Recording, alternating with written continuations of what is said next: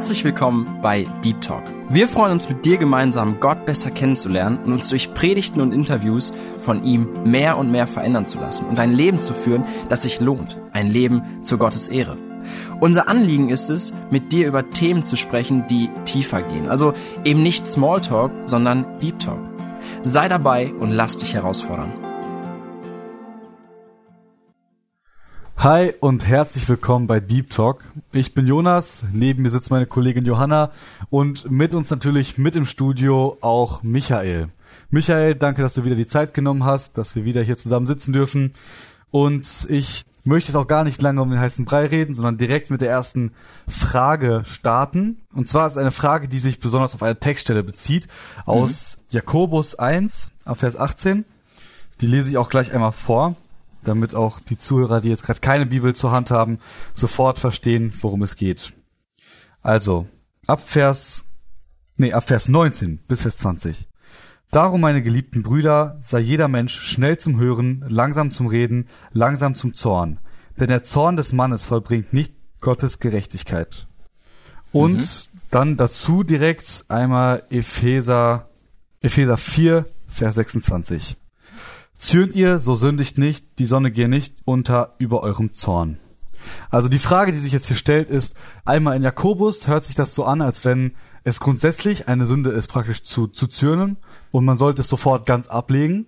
Und wenn man dann Epheser dazu liest, dann wirkt es so, dass, dass dieser Zorn wirklich ein ganz natürlicher Ausdruck erstmal vom Menschen ist, mhm. aber dass halt die Sonne nicht darüber untergehen soll. Also das heißt, man okay. soll eben die Dinge bereinigen, bevor es Abend geworden ist. Mhm. Also wie ja, kann man das sind, meinen? Und das sind ähm, schon unterschiedliche Aspekte. Hey, wenn ich jetzt allerdings den Wortlaut noch richtig in Erinnerung habe, den du vorgelesen hast aus dem Jakobusbrief, dann steht da ja auch, seid langsam zum Zorn. Also ich glaube, das war so ja. die Formulierung, was ja auch nicht generell sagt, gar nicht zornig, sondern eben langsam. Also das heißt, gut überlegen, zumindestens, dass der Zorn so nicht rauskommt und ich glaube, dass das Ganze damit zu tun hat, sowohl in der Jakobusstelle als auch in der anderen, die du vorgelesen hast, dass Zorn, äh, dass wir da vor Augen haben müssen, dass Zorn ja bei uns etwas bewirkt, was negativ sein kann, und beim anderen etwas bewirkt, was negativ sein kann. Also ein mhm. Mensch, der zornig ist, der wird schnell blind für irgendetwas anderes. Also das heißt, man steigert sich in etwas hinein,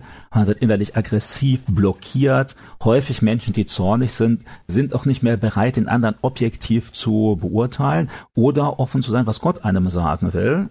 Und ich glaube, dass das ein wichtiger Aspekt ist, weshalb wir vorsichtig sein müssen mit dem Zorn. Denn im Alltagsleben sind ja vielfach Leute, die aus Zorn dann irgendwie eine Kurzschlusshandlung tun. Also mhm. sind jetzt, äh, und dann sagt der eine haut zu, nicht, ist zornig, oder dann schreibt jemand einen Brief mit richtig bösen Worten, weil du so aus der Emotion heraus schreibst. Und würdest du dir noch mal eine Stunde Zeit lassen, würde das vielleicht viel sachlicher ausfallen. Und das glaube ich, eine der Aspekte, der eine große Rolle spielt. Und der andere, der, glaube ich, in der Bibel eine Rolle spielt und den wir auch bei uns im Leben wiederfinden können, das ist, warum wir zornig sind. Also meinetwegen, da ist dann das kleine Kind, da sagen die Eltern, äh, du musst ins Bett gehen. Und dann bekommt das Kind einen Wutanfall, wirft sich auf den Boden, stampft, schlägt, ah, ist zornig. Und da ist dann die Frage, bist du vielleicht zornig bei einer Sache, die es nicht wert ist oder die vielleicht sogar falsch ist? Weil ich mich dann verletzt fühle, bin ich zornig. Weil ich mich provoziert fühle, weil ich mich benachteiligt fühle, werde ich zornig. Und dass da die Bibel drauf achten will, überleg dir gut, wenn du zum Zorn tendierst, was sind da die Gründe? Ist der Grund zum Beispiel Egoismus? Ja, dann ist das natürlich schlecht, weil es ja egoistisch ist. Aber wenn ich jetzt ich erinnere mich an so Aussagen so in dem Psalm, wenn dann auch so steht, jemand ist richtig engagiert oder zornig, weil die Sache Gottes verletzt wird. Mhm. Oder wenn ich mich erinnere, Propheten des Alten Testaments, die richtig zornig werden, wenn man das liest, so Jesaja, Malachi oder so, weil der Tempel Gottes verunehrt wird, weil die Armen nicht versorgt werden, sondern verachtet werden, dann werden sie richtig zornig. Dann ist es aber nicht der Zorn, weil sie sich benachteiligt fühlen, sondern weil andere Menschen leiden und weil die Ordnung Gottes verletzt verletzt wird. Ja, ich glaube, da kann man auch ganz gut direkt Mose als Beispiel nehmen, wo in 2. Mose 32 geschrieben steht, auf Vers 19, es geschah aber, als er nahe zum Lager kam und das Kalb und die Reigentänze sah, dann brannte Moses Zorn und er warf die Tafeln weg und zerschmetterte sie unten am Berg. Also da sieht man ja, dass Mose offensichtlich auch sehr zornig geworden ist. Also temperamentvoller Mann, ja. klingt das, ne? ja. Und äh, wenn ich mir so vorstelle, so Steinplatten, die er dann erst mühsam vom Berg runtergetragen hat, ja, so der war wütend, aber hier war auch wütend nicht so sehr, würde ich sagen, wegen sich, sondern jetzt hat Gott das Volk so lange begleitet, hat schon Wunder getan, dass es von den Ägyptern befreit worden ist. Und statt jetzt Gott dankbar zu sein, nutzen sie die paar Tage, die Mose weg ist, und beten plötzlich andere Götter an. Und dass er da wütend ist, also nicht so sehr wegen sich, sondern wegen Gott und wegen dem, dass das Volk auf einem vollkommen falschen Weg ist. Und äh, da scheint es so, wenn ich die Bibel richtig verstehe, dass das jetzt nicht streng verurteilt wird, also diese Emotion, weil sie für eine gute Sache ist. Also jetzt kommt es natürlich alles aus einer Ursache und dann eben, was tue ich im Zorn? Mhm. Also ich kann ja sogar eine gute Ursache haben, wo ich sage, das ist jetzt alles ganz schlimm, aber ich überlege gar nicht, was das bei anderen Leuten bewirkt. Da ist für mich ein typisches Beispiel, Paulus ist auf dem Areopag in Athen und dann steht da, und ihn erzürnte das oder er war wütend über die ganze Abgötterei, die es im Athen gegeben hat. Nachher, als er zu den Menschen spricht, merkt man das gar nicht. Da kommt dann eher, ja, Gott ist euch alle nahe und kehrt um. Und warum? Ich habe den Eindruck, er weiß ganz genau, wenn ich den Leuten jetzt da so eine Wutpredigt halte, dann wollen die gar nichts mehr hören. Aber mein eigentliches Ziel ist ja, dass sie Gott erkennen. Also stellt er das ein bisschen zurück. Mhm. Aber ich wollte noch mal ganz gerne hier auf äh, zweite Mose zurückkommen. Also nochmal, also findest du, also würdest, würdest du jetzt sagen, dass mhm. diese, diese Tat von, von Mose auch in diesem Zusammenhang gar nicht verkehrt war? Das heißt, er war, hm. er war zornig und er gibt ja diesem Zorn auch einen Ausdruck. Also ja. eigentlich, also was jetzt so mein Gefühl sofort beim Lesen sagen würde, wäre absolut verkehrt, weil er hm. gibt ja diesem Zorn wirklich Raum ja. und er, er zeigt es ja noch vor allem dadurch, dass er die, diese Tafeln, die er von Gott bekommen hat, mhm. dass er die kaputt gemacht hat. Das heißt ja. wirklich etwas, was, was Gott persönlich gegeben hat. Ja. Und das also, ist ja also eigentlich so ein, also ich wäre im Zwiespalt. Auf der einen Seite hat, glaube ich, Mose tatsächlich ein Problem mit Zorn und Emotionen. Das ist ja schon als verhältnismäßig jüngerer Mann, wo er den Ägypter erschlägt, auch im Zorn. Ja. Er sieht, der ist ungerecht, die Aufregung ist eigentlich, die stimmt, der war ungerecht, aber den jetzt totzuschlagen, das war auch nicht das Richtige. Und wir merken später auch, da soll er dann zu einem Felsen sprechen und stattdessen, zack, schlägt er da dran. Irgendwie scheint da auch so eine Art Ärger mit drin zu sein. Na, wieso läuft das jetzt? Also scheinbar hat Mose so emotionale Probleme, der kann auch mal aus der Haut fahren, so würde ich das sagen. Und das ist auch jetzt hier. Hm, wobei ich an der Stelle, wenn ich mich da richtig entsinne, da wird, glaube ich, das nicht direkt verurteilt und Gott gibt ihm dann ja auch noch mal eine zweite Chance, da auf dem Berg die Tafeln zu empfangen. Also doch nicht Schluss. Und mhm. jetzt könnte es natürlich auch sein, weil die Tafeln sind ja auch für das Volk, nicht nur für Mose. Aber soweit ich das sehe, der wird jetzt nicht so scharf zurechtgewiesen von Gott, nachdem mhm. er das tut. Ich würde es einordnen, weil es ist nicht für ihn, sondern ist dann für Gott. Und ja, die Folgen sind ja drastisch, wobei Gott ja hinterher eben die Tafeln dann doch nochmal mitteilt und also die Inhalte der zehn Gebote, die da kommen. Mhm. Und aber eben in der Bibel, wir sehen beides. Wir sehen manchmal, dass Leute, die sich sehr erregen für eine Sache, die gerechtfertigt ist, dass die manchmal sogar gelobt werden. Sozusagen mit ihrer Aufregung. Jetzt müssen wir sehen, wie weit ist das dann wirklich Zorn, der ungerechtfertigt ist? Wo schießt man übers Ziel hinaus? Was in jedem Fall verurteilt wird, ist, wenn jemand sich mitreißen lässt für Sachen, die es gar nicht wert sind, weil er persönlich verletzt ist oder weil er dann Menschen Schaden zufügt. Oder, und das hast du ja vorhin auch vorgelesen, weil jemand am Zorn bleibt, also nicht den bewältigen kann. Also der kommt in dem Moment und deshalb steht ja, lasst den Sonne nicht untergehen über eurem Zorn, weil Zorn, der dauerhaft bleibt, macht Beziehungen kaputt zu Gott und zu anderen Menschen, nimmt alle Gedanken in Anspruch und dann habe ich nicht mehr Gedanken des Friedens, wie Gott sie ja über andere Menschen hat. Ich sehe nicht mehr das Böse, sondern freue mich vielleicht sogar noch über den Schaden, den andere bekommt, weil ich so vom Zorn gefangen bin. Und das kann sein, dass Leute in der Familie oder in der Gemeinde, wenn sie beim Zorn stehen bleiben, eine ganze Gemeinde schädigen und kaputt machen. Mhm. Genau, hier, hier merkt man halt ganz klar, dass, dass der Zorn eigentlich sehr viel negative Konsequenzen hat. Also dass man halt eben ja. wirklich anderen Menschen dadurch schadet. Aber gleichzeitig liest man aber auch in der Bibel immer wieder, dass Zorn ja auch durchaus etwas Göttliches sein kann. Also das ist ja mhm. dann auch schon steht ja fast gegeneinander. Also auf der einen ja. Seite sieht man halt diesen Zorn, ja, der Zorn als Gefühl an sich wird vielleicht nicht so sehr verurteilt, die Taten daraus werden auf jeden Fall verurteilt. Mhm. So, aber gleichzeitig sieht man auch nochmal eine ganz andere Seite vom Zorn. Also dass, dass Gott ja auch selber einen, einen gerechtfertigten Zorn hat. Wie mhm. verhält sich das dann damit? Ja, wir haben ja solche Sachen, zum Beispiel der Zorn Gottes über den Menschen im Römerbrief Kapitel 1, wo dann gesagt wird, die Menschen haben Gott beiseite geschoben, wollen von ihm nichts mehr wissen und jetzt kommt der Zorn Gottes über die Menschen. Oder ich würde sagen, auch bei der Sintflut ist das ja so, die Menschen, die jetzt gleichgültig gegenüber Gott sind, die ungerecht zueinander sind und Gott ist darüber zornig und reagiert auch. Und jetzt wäre das natürlich komisch, wenn wir sagen, oh Gott, du hast dich geirrt, also Gott, du hast was falsch gemacht. Aber eigentlich gehen wir ja davon aus, Gott macht nichts falsch. Und das bedeutet, wenn ich jetzt Zorn definiere als mich berührt das, ich rege mich darüber auf, ich finde das ganz schlimm und das zeige ich auch emotional. Also, dass ich jetzt das deutlich sage, ärgerlich sage, das scheint generell nicht Sünde zu sein. Weshalb ja auch im Neuen Testament dem Christen das nicht verboten wird, wenn gesagt wird, lass die Sonne nicht untergehen über deinem Zorn. Heißt das ja nicht, habe gar keinen. Wahrscheinlich berücksichtigt das auch, dass wir ja emotionale Wesen als Menschen sind. Und das wäre ganz komisch. Wir müssten ja dauernd Schlaftabletten schlucken, wenn gar nichts mehr uns äh, irgendwie entweder freuen würde oder aufregen würde. Und hier ist dann mehr die Frage nur, worüber werden wir zornig? Also ich kenne Christen, die dann sich sehr, sehr ereifern können über irgendwelche Entscheidungen des Staates, der Politiker. Und dann richtig schimpfen, oh, wie schlimm. Und hier müsste man sagen, hey, jetzt komm aber ein bisschen runter. Wenn es dann über Sachen des Glaubens geht, dann ist er so, ah, ist doch nicht so schlimm, kann doch jeder sehen, wie er will. Und mhm. hier ist, glaube ich, eher ja, worüber rege ich mich denn jetzt auf? Über auch das, wo Gott sich aufregt?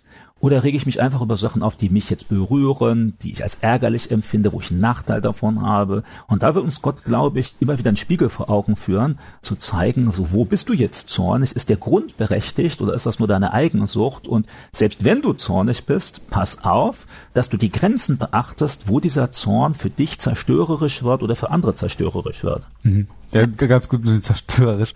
Was mir gerade einfällt, ist, wie Jesus ja auch den Tempel da geräumt hat, sage ich einfach mhm. mal. Ja. Da war ja auch eigentlich schon fast, also es war ja zerstörerisch. Ja. Es hat ja im Endeffekt das Geschäftsmodell von Menschen zerstört, sage ich jetzt einfach mal. Und da kommt ja auch mit der Geißel so, nicht? Genau. da schon. Also der, der mhm. war ja schon, ich sag mal, sehr erregt an ja. der Stelle, wenn er da wieder da reingekommen ist.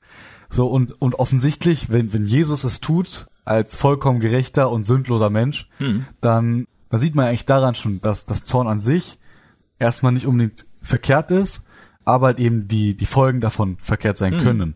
Wobei halt eben auch da wieder der Aspekt von der Gerechtigkeit wichtig ist, weil wenn, ja. wenn ja auch der Zorn von Gott verkehrt wäre, also wenn, wenn Gott, der Zorn zwar nicht verkehrt wäre, aber diese Auswirkungen davon mhm. verkehrt wären, dann würde ja auch die gerechte Strafe, die auf uns liegen würde, im Endeffekt nicht, also nicht richtig sein. Genau. So, aber da kommt eine Folge aus dem Zorn von Gott auf uns Menschen, Mhm. Wenn wir eben nicht seine Kinder sind, wenn wir nicht Jesus als, als Retter angenommen ja, haben. Weil Gott einen äh, richtigen Grund dafür hat. Also genau. einen, der berechtigt ist, nicht genau. einen nur eigensüchtigen. Und auch bei Jesus würde ich sagen, was Jesus ja nicht macht, er macht jetzt nicht irgendwie so eine Grundsatzstrategie. Also meinetwegen, er lässt die jetzt nicht alle tot umfallen, wäre auch eine Möglichkeit, die ja. Händler. Also das heißt, er hat schon auch eine Grenze. Er will ihnen deutlich zeigen, so geht es nicht. Und würde anfangen zu diskutieren, würde ihn wahrscheinlich gar keiner ernst nehmen. Also macht er ein bisschen mehr, Radau dort, scheint in Ordnung zu sein, aber danach ist dann auch Schluss. Also ist jetzt nicht so eine ganze Kampagne, die er da ins Leben ruft oder so. Also immer zu sehen, wie weit ist das gerechtfertigt jetzt mit dem Zorn. Und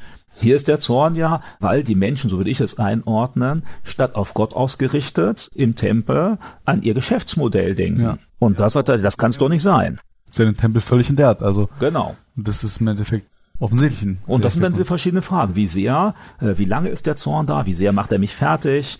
Welches ist der Grund, warum ich zornig bin, was macht das mit mir und dass man das gut im Griff haben muss. Und manche Leute, die von ihrem Charakter eben sehr zum Zorn neigen, und es gibt ja auch dann diesen Begriff Jezorn, also Leute, die dann plötzlich gar nicht mehr wissen, was sie tun und dann schlagen oder so, da merken wir, hey, das geht gar nicht. Ja. Also da musst du unter Kontrolle sein, weshalb uns ja auch gesagt wird, wer sowas tut, der kann auch nicht Ältester sein. Ja. Also das heißt, du musst deine Zorn, selbst wenn er mal kommt und selbst wenn er gerecht ist, also wegen der richtigen Sache, musst du unter Kontrolle haben. Ja. Du musst sehen, was passiert dadurch, wie schadet das auch anderen. Ja.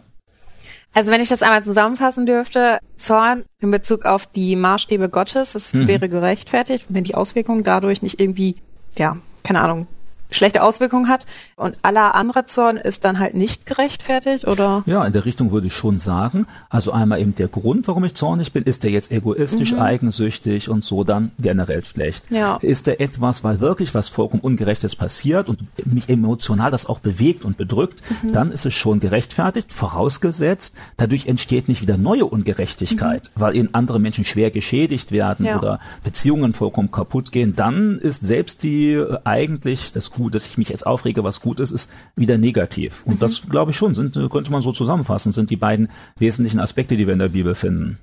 Genau, und dann hätte ich noch einmal einen Punkt. Was würdest du denn empfehlen, um das ein bisschen lebensnah zu gestalten, wenn mhm. man so einfach in die Praxis zu kommen, wenn man merkt, man ist so ein bisschen ja. zornig, dass man schnell aufbraust oder so. Was würdest du einem praktisch empfehlen? Also ich mhm. merke das bei mir zum Beispiel, wenn ich merke, die Diskussion wird ein bisschen hitziger und man wird emotionaler, dann würde ich das eigentlich immer gerne unterbrechen und sagen, mhm. ey, lass mal kurz irgendwie Pause machen und wir können ja. heute Abend nochmal drüber reden oder so, dass man einfach Abstand von der mhm. Sache gewinnt und nicht so emotional da reingeht und einfach nachher frisch irgendwie sachlich nochmal irgendwie mhm. anknüpfen kann. Und zwar besonders bei Emotionen, die zerstörerisch wirken. Ja. Also dass man bei einem Gespräch mit Emotionen dabei ist, würde ich sagen, ist ja in Ordnung. Aber wenn es mhm. zerstörerisch wird, wenn ich den dann nicht mehr ernst nehme, vielleicht verletze und nachher dann endlose Entschuldigung brauche, dann ist das ja schlecht. Genau. Und da würde ich sagen, das, was du sagst, ist ja schon mal ein guter Tipp, dass man sich so weit unter Kontrolle hat, dass man merkt, so jetzt bin ich dabei, dass die Pferde mit mir durchgehen. Jetzt bin ich dabei, ungerecht zu werden, mhm. dass man dann verschiebt oder eine kleine Pause macht mhm. oder innerlich vielleicht auch betet. So, Herr Jesus, gib mir jetzt Ruhe oder gib mir Liebe auch dem anderen gegenüber, weil das heißt ja nicht, ich lasse alles stehen, sondern schon auch, ich kann meine Position vertreten, aber ich muss auch versuchen, die Position des anderen, wenn ich jetzt eine Auseinandersetzung bin, ernst zu nehmen. Mhm. Also den anderen nicht lächerlich zu machen oder den anderen zu beschimpfen. Und dafür ist manchmal eine Pause unheimlich notwendig selbst wenn es nur ein paar Minuten ist oder manchmal bis zum Abend, dass man dann wartet, wenn alle sich wieder ein bisschen abgekühlt mhm. haben.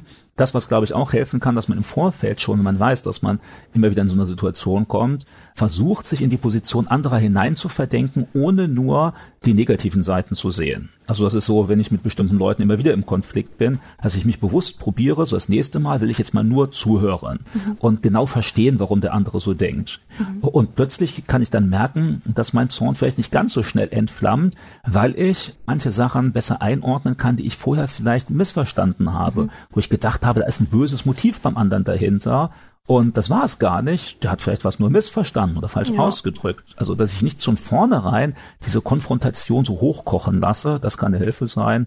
Und ich würde auch sagen, einfach so ein stilles Gebet. In dem Moment, wenn ich merke, oh, jetzt geht's hoch, innerlich beten, Herr Jesus, gib du mir Ruhe, hilf du mir, dass ich jetzt nicht überreagiere. Mhm. Das kann, glaube ich, auch eine Hilfe sein. Ja. Also ich weiß nicht, das kann ja auch meistens eher bei Männern so sein, dass sie ein bisschen zorniger sind als Frauen.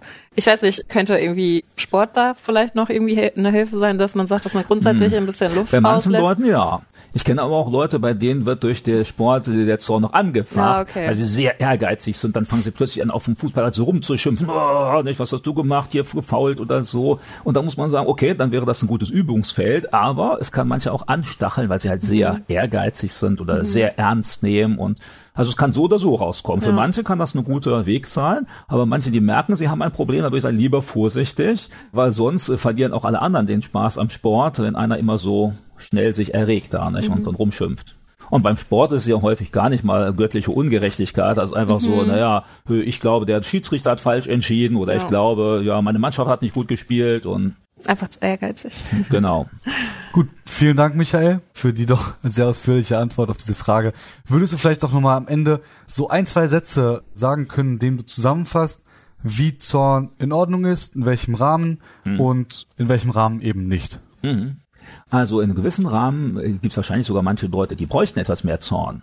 Also gibt ja solche Leute, die sind immer so, als ob sie gerade unter Drogen sind, nicht? Also so gar nichts bewegt hier. Und da würde ich sagen, hey, das ist auch nicht. Denn wenn wirklich schlimme Sachen passieren, sollte dich das erregen. Du solltest Mitgefühl mit anderen Menschen haben, auch mit Gott haben. Und da ist Zorn in Ordnung. Also dass ich jetzt mich wirklich darüber ärgere, dass da etwas Ungerechtes passiert, weil Gott verunehrt wird oder weil anderen Menschen Schaden zugefügt wird, dann ist es in Ordnung. Und dann sollte das dazu führen, dass ich auch deutlich das benenne und dass Leute auch merken, ich bin da engagiert. Aber da muss ich die Grenze sehen. Die Grenze ist, wo verletze ich Menschen oder verunehre Gott, ohne dass irgendwas erreicht wird, sondern ich schaffe nur neue Probleme und neuen mhm. Schaden. Oder wo, wenn ich abends einschlafe, habe ich so diese zornigen Gedanken im Kopf, dass ich gar nicht mehr richtig schlafen kann, in der Nacht aufwache, morgen schon der Ärger da ist, also dass nachhaltig Beziehungen kaputt gehen, gerade in der Familie, Gemeinde, am Arbeitsplatz oder so, dann ist es schlecht. Und dass wir also unterscheiden, worauf richtet sich der Zorn, egoistisch oder nicht, und wie viel Raum lasse ich dem. Also immer noch sehen, selbst wenn das jetzt kommt, eine Grenze setzen. Und manche mhm. müssen das richtig lernen, weil sie diese Grenze ganz schnell überschreiten und alle anderen genervt sind oder verletzt sind. Alles klar, vielen Dank. Und vielen Dank auch, dass du heute wieder eingeschaltet hast. Und ich wünsche dir Gottes Segen, vor allem auch beim Umsetzen, dass du vielleicht lernst, mit deinem Zorn umzugehen oder wenn du generell, wie Michael schon gesagt hat, ein sehr ruhiger Mensch bist, dass du dann auch, auch vielleicht bereit bist, etwas stärker darauf zu reagieren. Mhm. Sage ich einfach mal. Ich weiß nicht, wie man das sagen kann, ohne dass man jemanden dazu auffordert, jetzt zornig zu werden. zornig zu werden jetzt, weil ja. Zorn ja auch generell Aber ein bisschen Gefühl sehr, zeigen so. Genau, mhm. ja, das ist ja sehr negativ konnotiert sehr oft. Und wie du schon sagtest, einiges an Zorn ist ja auch durchaus falsch, aber mhm. dass man dann auch bereit ist, sich von Sachen erregen zu lassen, sage ich einfach mal. Mhm. Genau. Aber das auf jeden Fall, dass du auch da das richtige Maß entwickelst, das wünsche ich dir und ich wünsche dir weiter Gottes Segen.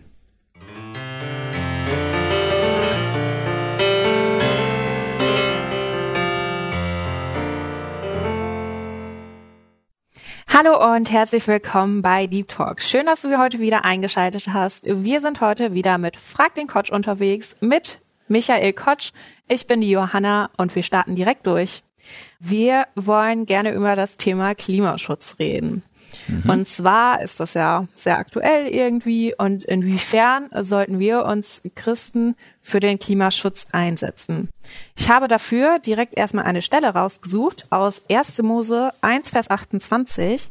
Dort steht geschrieben, und Gott segnete sie und Gott sprach zu ihnen, Seid fruchtbar und mehrt euch und füllt die Erde und macht sie euch untertan und herrscht über die Fische im Meer und über die Vögel des Himmels und über alles Lebendige, das sich regt auf der Erde. Mhm. Also Gott hat uns dafür eingesetzt, dass wir über die Erde herrschen sollen. Mhm. Und ja. wenn man jetzt einfach zurückguckt in die Geschichte, wie so Herrscher in den letzten Jahren waren, also da kann man gute Herrscher sein, schlechter Herrscher sein. Mhm. Also es ist ja eine Menge Verantwortung. Inwiefern, inwiefern stehen wir dort in der Verantwortung?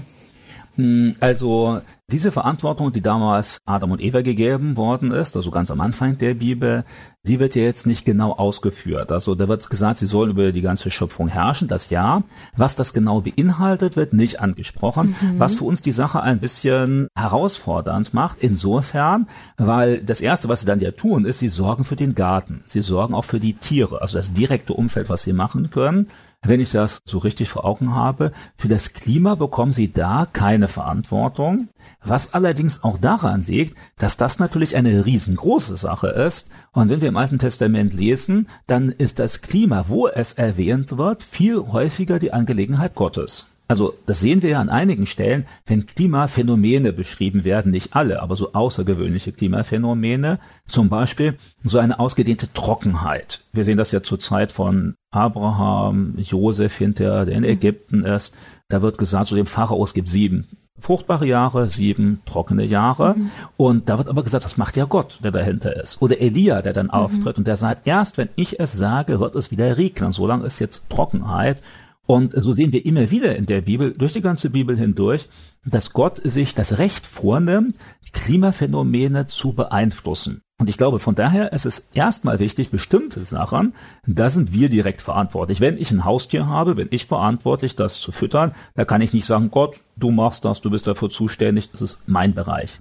Bei dem Klima ist das so etwas, das überschneidet sich, weil auf der einen Seite sagt Gott, ich bin derjenige, der das Wetter, so der die großen Zusammenhänge in der Hand hat. Allerdings, und da ist glaube ich schon der Vers relevant, den du nennst, wir wissen heute, dass durch das, was wir als Menschheit tun, jetzt nicht nur Einzelne, sondern als Menschheit tun, wir können auch diese großen Dinge mit beeinflussen, also auch Veränderung des Klimas. Wie stark das ist, da streiten ja durchaus auch Fachleute. Mhm. Aber dass unser Verhalten mit hm, CO2-Abgabe, auch mit anderen Gasen und so weiter Einfluss hat auf das Klima, ist für die meisten heute unbestritten. Und das bedeutet, dass wir da schon eine gewisse Verantwortung haben. Also mhm. wenn dann da steht, wir sollen über die Erde herrschen, dann müssen wir das ja ergänzen mit dem, was im 1. Mose 2 steht, dass wir nämlich diese Erde bebauen und bewahren sollen. Ja. 1. Mose 2, Vers 15 ist das. Mhm. Und Gott der Herr nahm den Menschen und setzte ihn in den Garten Eden, damit er ihn bebaue und bewahre. Mhm. Mhm. Und das heißt ja nicht nur herrschen, das klingt so ein bisschen mit, ich kann ja damit machen, was ich will. Ja. Wenn da steht bebauen und bewahren, dann ist das eher so der Auftrag des Gärtners, der, der im Auftrag des Besitzers arbeitet. Und das ist, glaube ich, in der Bibel ein ganz wichtiger Punkt, auch beim Klimaschutz, dass wir als Motivation nicht vergessen, diese Erde ist uns als Menschen, auch als Christen, nur als Leihgabe gegeben. Das heißt, wir dürfen hier darin wohnen, wir dürfen sie benutzen, das wird auch deutlich gesagt. Mhm. Und sie ist auch für uns geschaffen von Gott, aber wir müssen sie zurücklassen. Wir müssen sie auch für Gott zurückgeben. Wir dürfen nicht willkürlich damit umgehen.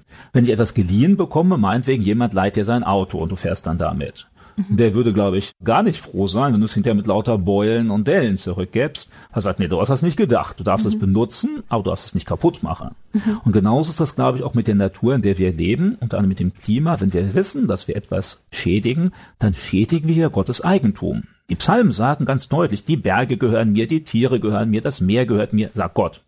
Und wenn Gott das alles gehört, dann sollten wir sorgsam damit umgehen, soweit wir das können. Also wer sich jetzt die Last auflegt, ich will das Klima verändern, das ist sowieso eine so große Aufgabe, das können wir im Detail ja nicht. Wir können nur einen ganz kleinen Teil dazu beitragen, aber den sollten wir richtig machen. Mhm. Und das, glaube ich, kann man davon ableiten, wir haben eine gewisse Verantwortung für unseren Umgang mit der Natur und das heißt jetzt auch mit dem, was ist klimaschädlich, was nicht klimaschädlich, wobei das ja auch wieder vom Ausdruck eigentlich problematisch ist.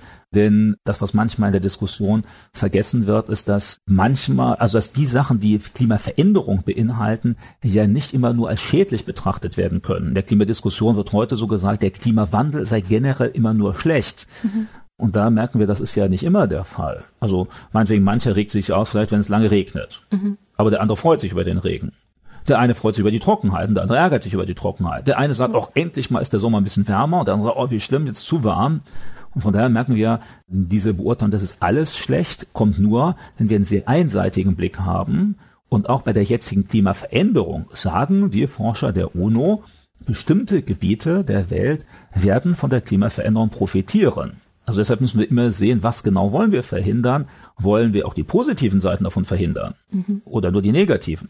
Also zum Beispiel habe ich einen Artikel vor nicht allzu langer Zeit gelesen vom kanadischen Ministerpräsidenten und der hat gesagt, wir dürfen uns gar nicht so laut melden, denn wir als Kanada sind eigentlich Gewinner der Klimaveränderung. Mhm. Und zwar Gewinner, weil große Teile im Norden Kanadas sind jetzt für Landwirtschaft nutzbar.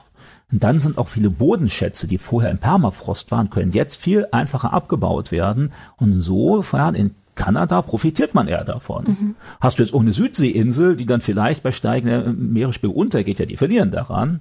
Aber dass man eben auch bei Klimawandel jetzt nicht nur vor Augen hat, Klimawandel ist immer und für jeden negativ, sondern genau hinschaut. Denn wenn wir als Christen reagieren, dann müssen wir sehen, was unser Verhalten bewirkt. Und das kann bei dem einen was Positives bewirken, beim anderen was Negatives. Mhm.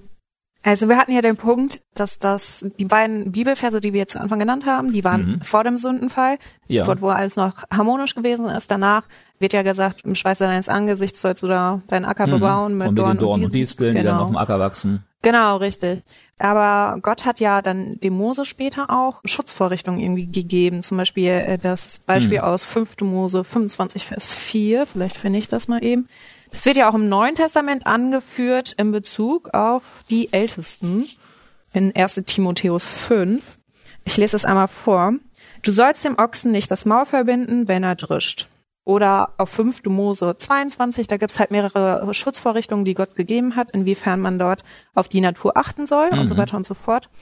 Genau, also es wird ja auch immer wieder kritisiert in den Medien zum Beispiel, dass wir Überfischung haben oder ja. dass wir Massentierhaltung haben, dass mhm. grundsätzlich ein paar Leute zu viel Fleisch zum Beispiel verzehren. Mhm. Das ja nicht grundsätzlich heißt, dass man überhaupt kein Fleisch verzehren sollte. Mhm. Das ist ja dann nochmal eine andere Diskussion, sage ich mal. Aber inwiefern kann ich jetzt persönlich ja die mir gegebene Verantwortung als Christ von Gott mhm. in dem Sinn einfach wahr werden lassen? Ich glaube, das ist ein ganz wichtiger Punkt, den du aber ansprichst, dass wir eben jetzt nicht nur davon träumen, so ich durch mein Verhalten habe jetzt globale Auswirkungen, mhm. weil das ist auch so groß, das kann einem ans Ernst nur erschlagen oder dann eben so eine Krise hineinbringen, boah, ich kann ja gar nichts tun, die ganze Welt geht unter. Und interessant ist dann, dass das auch in der Bibel wie in unserem Leben eigentlich runtergebrochen wird, auch so die alltäglichen Dinge. Und da steht zum Beispiel auch in den Sprüchen, dass wenn der Bauer fromm ist, dann merkt es das Vieh im Stall. Und gemeint ist, genau das können wir tun.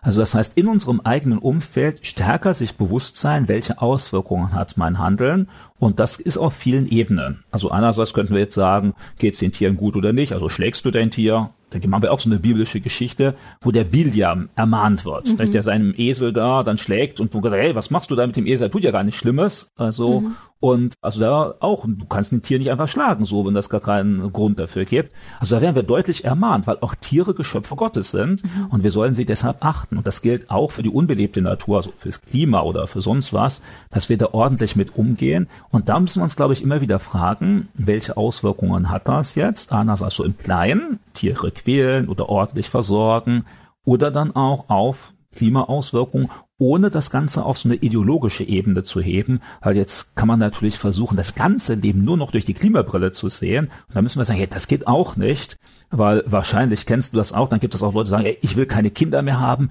weil die ja CO2 abgeben. Mhm. ich sage, ey, nee, das ist jetzt aber übertrieben, weil hier gibt es ja auch deutliche biblische Aussagen und andere Maßstäbe, die wieder eine Rolle spielen.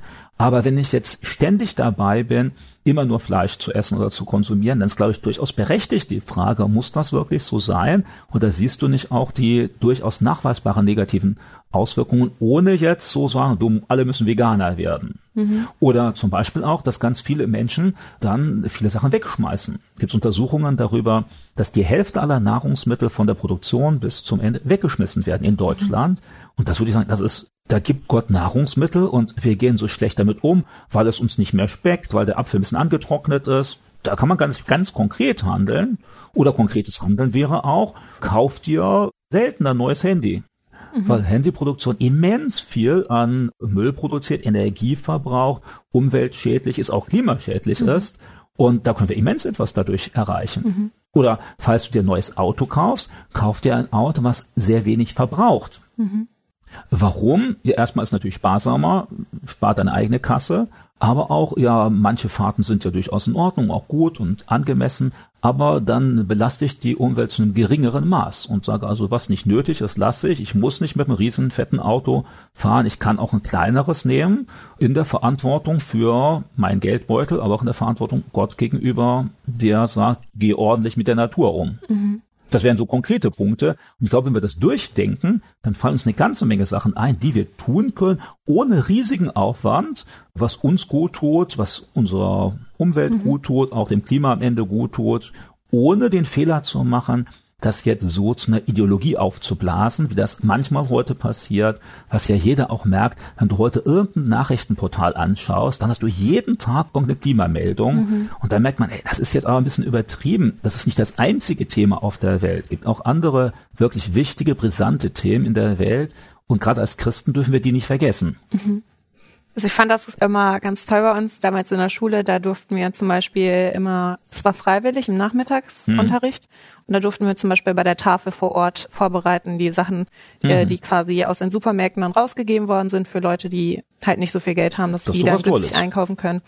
Genau, sowas war immer eine ganz gute Möglichkeit, die wir da irgendwie in Anspruch genommen mhm. haben. Oder ich weiß nicht, mittlerweile achte ich auch darauf, zum Beispiel nicht so viele Klamotten irgendwie zu kaufen und immer mhm. neue Sachen zu haben, sondern wenn man was kauft, dann vielleicht ein bisschen bessere und teurere Sachen, aber die dann länger halten und nicht billige und dann sehr viele. Mhm. Ich glaube, das sind so Punkte, wo ich für ja, mich persönlich. Da gibt es ja auch so Untersuchungen, die dann zeigen, dass die Produktion allein der Kleidung, ja. dass die immens auch die Umwelt belastet, weil das ja nicht nur so, ich kaufe das irgendwo, mhm. zuerst mal, es muss wachsen, das muss dann verarbeitet werden, transportiert werden, da wird ja sehr viel Umwelt belastet. Was heißt, wir dürfen das, aber wenn es jetzt nur ist, weil gerade eine Mode da ist, obwohl alle anderen Kleidung total super in Ordnung ist, dann würde ich auch sagen, mhm. das ist dann Verantwortung vor Gott und zwar jetzt nicht nur wegen Umwelt, sondern ich würde auch sagen, ja, mit dem Geld, was Gott dir anvertraut hat, kann man vielleicht dann noch sinnvollere Sachen machen, mhm. als nur noch das, was weiß ich, die zehnte Hose oder die zwanzigste oder was weiß mhm. ich, wie viel kaufen. Von daher finde ich, das sind auch so richtig praktische Beispiele, die jeder machen kann, ohne eine große Aktion daraus werden zu lassen. Genau. Ja, oder zum Beispiel, weiß nicht, in Supermärkten ist ja, bei uns im Ort ist es, glaube ich, mittlerweile so, dass man Sachen aus der Umgebung halt kaufen kann. Mm. Oder, ja, ich ja. weiß nicht, wenn zum Beispiel Erdbeeren wachsen ja normalerweise nicht im Winter und die sollte man ja. vielleicht dann auch nicht im Winter kaufen. Genau. Ja, ich weiß Aber nicht, bei diesen regionalen so Produkten, das ist schon ein guter Maßstab. Ja. Allerdings auch da muss man eben drauf achten, wie bei allen Sachen, wenn es auf Detail schaut, ist das ein bisschen komplizierter. Also hast du zum Beispiel im Frühling Äpfel, die du kaufst, dann musst du wissen, die sind jetzt dann ein halbes Jahr im Kühlhaus, was natürlich auch viel Energie verbraucht. Dann können manchmal sogar die Äpfel aus Neuseeland Umwelt besser verträglich sein als die aus dem Kühlhaus. Mhm. Also das heißt, ja, generell gilt das schon aus der Nähe, aber eben nicht immer, weil man sehen muss, ist das jetzt auch dann die Saison und genau. unter welchen Umständen wurden die produziert, im Gewächshaus oder so. Also wenn man genau hinschaut, wird die Sache etwas unübersichtlicher, aber dass man überhaupt sensibel dafür ist, ohne jetzt nur endlos vor den Regalen zu stehen, sich gar nicht mehr entscheiden zu können, dann merkt man, jetzt ist übertrieben. Da mhm. muss man mhm. aufpassen, weil wir sagen ja als Christen, im Gegensatz zu manchen anderen Leuten, am Ende, wir wollen Gott loben, wir wollen Gott gehorsam sein, wir wollen Gott auch ehren, weil wir wissen, er steht dahinter und mhm. die Natur ist ja nur seine Schöpfung. Viele Menschen haben diesen Blick heute verloren und für sie steht die Schöpfung an der Stelle Gottes. Also mhm. Also dann sprechen sie auch von der Weisheit der Natur, der Heiligkeit der Natur, so als ob die Natur ein Wesen sei. Manche beten die Natur sogar an. Und da merken wir, also, hey, da müssen wir aufpassen, das geht als Christ nicht weil wir wissen, eigentlich wen wir anbeten sollen, das ist Gott und der hat ja immer auch das letzte Wort, egal was wir dabei mhm. machen.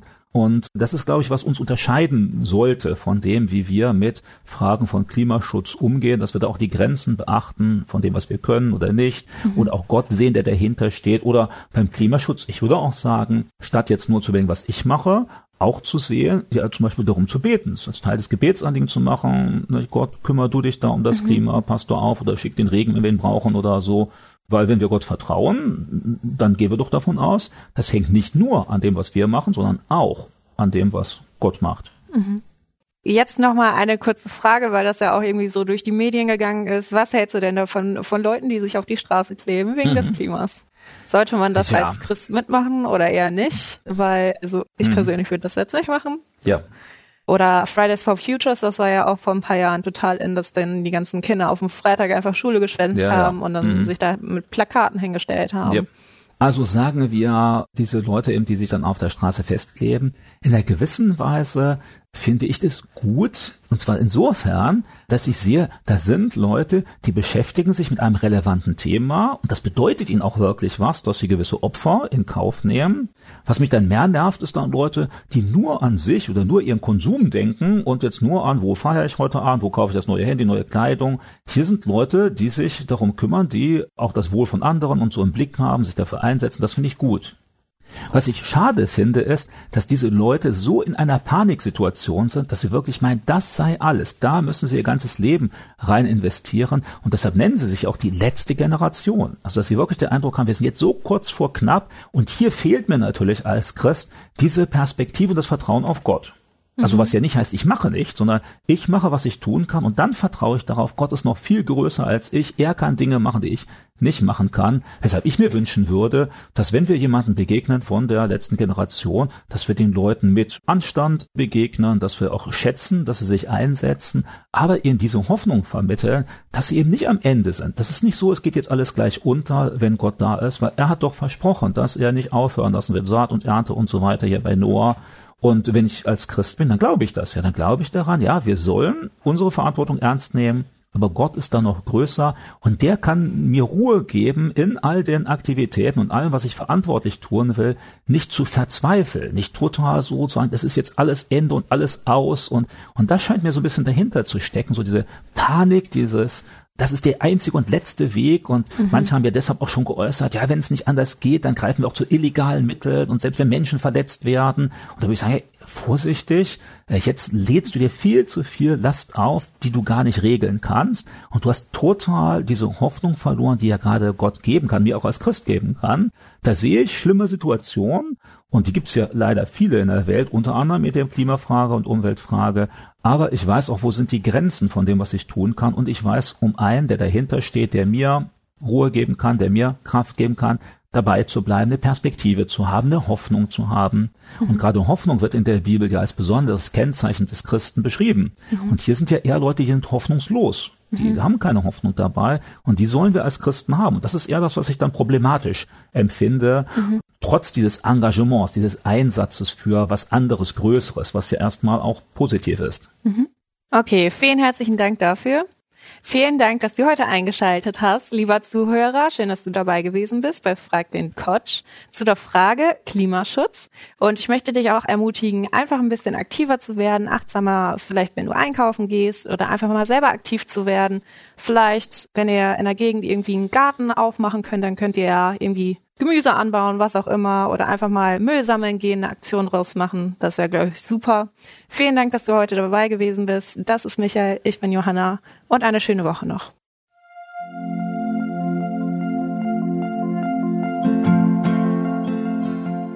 Schön, dass du heute dabei warst. Wenn es für dich ein Segen war und du etwas mitnehmen konntest, dann teile Deep Talk gerne mit deinen Freunden und fühle dich frei, auch uns ein Feedback zu schreiben. Wir würden uns da sehr darüber freuen. Wenn du heute zum ersten Mal dabei warst oder eine Sendung verpasst hast, kannst du alle vorherigen Sendungen auf Spotify oder auf Soundcloud finden. Mehr Infos über Deep Talk oder Segenswelle allgemein findest du auf www.segenswelle.de oder auf unserem Instagram-Feed, auch unter Segenswelle zu finden. Falls du Fragen und Anregungen, zum Beispiel Themenvorschläge hast, schreib uns gerne. Wir wünschen dir noch eine gesegnete Woche mit den Worten aus Kolosser 3, Vers 17. Und was immer ihr tut, in Wort oder Werk, das tut alles im Namen des Herrn Jesus und dankt Gott dem Vater durch ihn.